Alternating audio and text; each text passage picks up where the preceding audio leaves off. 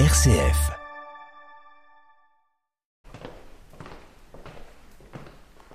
Alors là, on est sur euh, la première salle euh, avec euh, les totems qui vont nous expliquer les différentes techniques de fabrication. donc c'est plutôt des techniques actuelles. Donc là, on a premier totem qui va nous expliquer la technique du, maillage, la, technique du chaînage. Ensuite, on a la technique de la fonte à basse fusion et ensuite, euh, on a la conception assistée par ordinateur.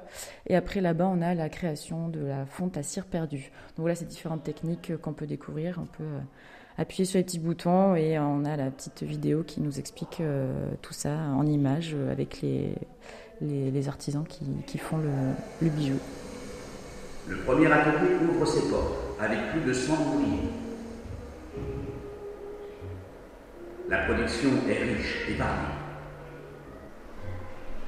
Et voici les belles élégantes, couvertes des plus belles parures.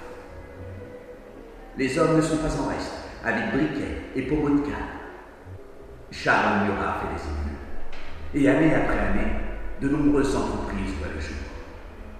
C'est ainsi qu'est née la bannière de Bichon. Et après, donc, on passe justement dans l'espace euh, où on explique un petit peu les, différentes époques, euh, le bijou a traversé voilà, différentes époques. Donc on avait d'abord l'art nouveau, euh, où là c'était plutôt des formes plus de... On abandonne le, réalisme et on va aller sur la, la, nature, l'animal. et après on passe sur l'art déco, et là c'est après la Première Guerre mondiale, donc on va être sur des, des choses un petit peu différentes, des choses un peu plus carrées, linéaires. Et le bijou s'est transformé aussi, euh, comme toute, euh, toute mode en fait, hein, puisque c'est vraiment quelque chose qui, qui symbolise aussi euh, la mode.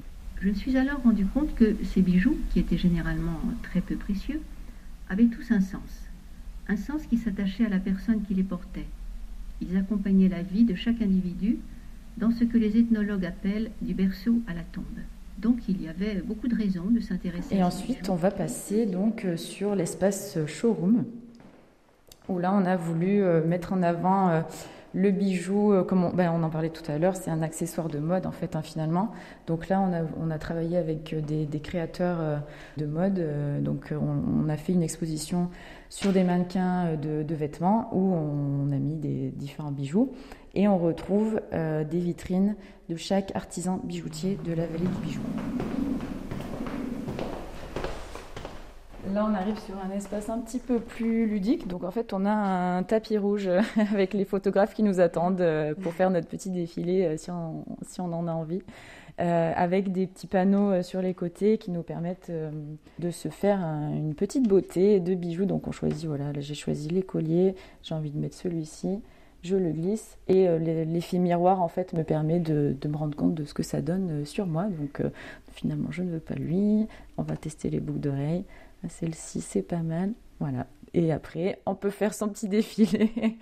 Ben merci beaucoup Léa Ville de nous avoir fait visiter donc cette maison du bijou. Merci à vous. Ah ouais? Après les visites du château de la Chaise et de la maison du bijou, restons au Chélard en Ardèche pour une pause gourmande. Installée depuis quelques années, la boutique Épicérieux combine épicerie de produits bio et locaux et salon de thé. Nous sommes au, centre du Chélard, sur euh, cette place qui s'appelle la place Saléon Terra. On est vraiment euh, au centre du Chélard. Et là se trouve une boutique peinte euh, en verre. Ça s'appelle Épicérieux. C'est ouvert il y a quelques années. Et nous sommes donc avec l'une des gérantes de, cette boutique. Co-gérante, oui, c'est ça. Co-gérante, Nathalie Dibold. Bonjour. Oui, bonjour. C'est une épicerie, mais un petit peu plus que ça. Alors l'idée, c'est d'être une épicerie du quotidien, donc un endroit où on peut faire pratiquement toutes ses courses, donc euh, on a une gamme de produits qui est assez élargie. On prend nature et progrès en fait en priorité, bio et local. Et on peut également boire un café ici. Tout à fait, on fait aussi salon de thé. Et euh, il y a un restaurant aussi qui s'est ouvert. Donc on peut venir ici faire ses courses et ensuite s'asseoir ou avant ou après s'asseoir, boire un café, prendre un petit gâteau aussi.